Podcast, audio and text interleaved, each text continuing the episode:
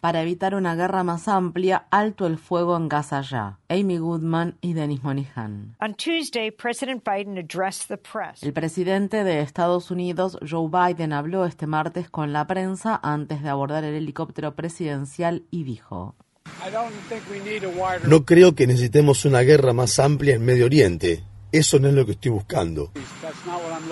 Pero una guerra más amplia es precisamente lo que Biden está exacerbando al respaldar sin reservas la brutal ofensiva que Israel está llevando a cabo contra Gaza y los 2,3 millones de palestinos que están atrapados allí. Los llamamientos para un alto el fuego inmediato están en aumento y aunque el primer ministro israelí Benjamin Netanyahu prometió que la guerra será prolongada, Estados Unidos como principal proveedor de armas de Israel podría detener los bombardeos con una simple llamada telefónica. De no ser así, la guerra de mayor alcance que Biden espera evitar parece cada vez más plausible. Una potencial escalada del conflicto se desencadenó a raíz del reciente asesinato de tres reservistas del ejército estadounidense que se encontraban destacados en la denominada Torre 22, una base militar situada en el desierto de Jordania, cerca de las fronteras con Siria e Irak. La base alberga aproximadamente a 350 miembros del ejército y la Fuerza Aérea de Estados Unidos junto con otra guarnición militar estadounidense llamada Al-Tanf, ubicada a unos 20 kilómetros al norte en Siria. Estos destacamentos forman parte de la presencia militar estadounidense destinada a contrarrestar al Estado Islámico. En la madrugada del domingo 28 de enero, un dron pudo traspasar las defensas aéreas de la Torre 22 y atacar a los soldados que se encontraban durmiendo en sus recintos de descanso. Los tres militares fallecidos, el sargento William Rivers, de 46 años, la especialista Kennedy Sanders, de 24, y la especialista Brianna Moffett, de 23, eran afroestadounidenses oriundos del estado de Georgia. Se estima que otras 40 personas resultaron heridas en la explosión. En Estados Unidos aumentan los llamamientos para tomar represalias rápidas, incluidos los que instan al presidente Biden a atacar Irán. Algunos comentaristas mediáticos apresuran a señalar que Estados Unidos está en un año electoral y que por tanto Biden no puede permitir que se lo perciba como un líder militar débil. El senador republicano del estado de Texas, John Cornyn, expresó en redes sociales, apunten a Teherán. De igual modo, su colega republicano Lindsey Graham señaló, lo único que el régimen iraní entiende es la fuerza, y agregó, golpeen a Irán ya y háganlo con contundencia. Pero no todos exigen venganza. Quizá llamado más poderoso y conmovedor es el de los padres de una de las militares fallecidas. La agencia de noticias Associated Press informó, los padres de Moffett manifestaron que esperan que no haya una escalada de violencia que tenga como resultado la muerte de más soldados estadounidenses. Francine Moffett, la madre de Brionna Moffett, dijo el lunes a Associated Press, solo espero y rezo para que ninguna otra familia tenga que pasar por esto. Te destroza el corazón y el alma. Además de la intensa ofensiva contra Gaza que se inició luego del ataque que la organización Hamas perpetró contra Israel el 7 de octubre, se han producido acciones militares en varias zonas del Medio Oriente. Israel y el grupo Hezbollah han intercambiado fuego de artillería a lo largo de la frontera entre el Líbano e Israel, con víctimas mortales de ambos bandos. Los rebeldes hutíes de Yemen han atacado en el Golfo de Adén buques de carga que se dirigían o estaban relacionados de alguna manera con Israel, Estados Unidos y el Reino Unido y han secuestrado a al menos uno de los barcos.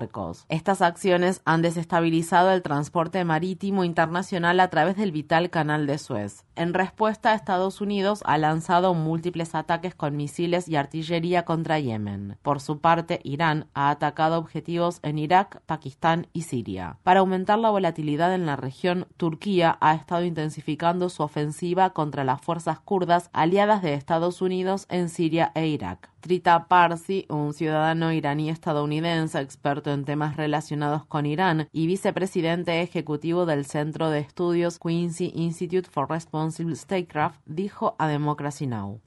There were about 60 attacks by these Iraqi militias against U.S. troops and bases during the first two and a half years durante los primeros dos años y medio de la presidencia de Biden hubo unos 60 ataques de estas milicias iraquíes contra militares y bases estadounidenses.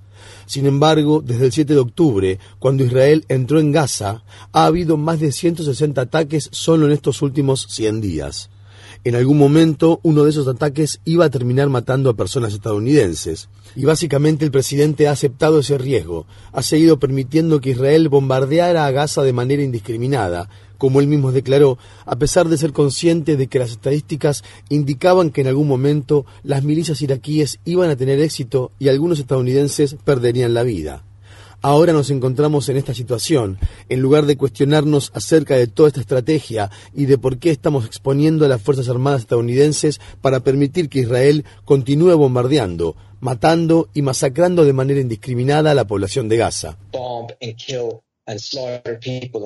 Spencer Ackerman, columnista de política exterior de la revista The Nation, comparte las preocupaciones de Parsi. En conversación con Democracy Now, Ackerman expresó: Aunque Estados Unidos diga que está tratando de contener el conflicto, está atrapado en la lógica de la escalada. Esto es el resultado del cúmulo de decisiones que Biden y su equipo han tomado para involucrar más profundamente a Estados Unidos en esta escalada de conflicto. Todo esto podría detenerse si Estados Unidos utilizara su inmensa influencia sobre Israel. Las encuestas muestran que la mayoría de la población estadounidense apoya un alto el fuego en Gaza. Decenas de ciudades de Estados Unidos han aprobado resoluciones que piden un cese de las hostilidades en el enclave palestino. La más reciente de ellas fue aprobada por el Consejo Municipal de la ciudad de Chicago. Sin embargo, con el constante suministro de armas a Israel, el gobierno de Biden parece estar decidido a respaldar los ataques israelíes contra Gaza, a pesar de que la Corte Internacional de Justicia concluyó recientemente en un fallo provisional que Israel podría estar cometiendo un genocidio. La provisión de armas y el blindaje diplomático no resolverán el conflicto. Un alto el fuego inmediato y conversaciones diplomáticas que conduzcan al fin de la ocupación israelí de Palestina es la única solución posible.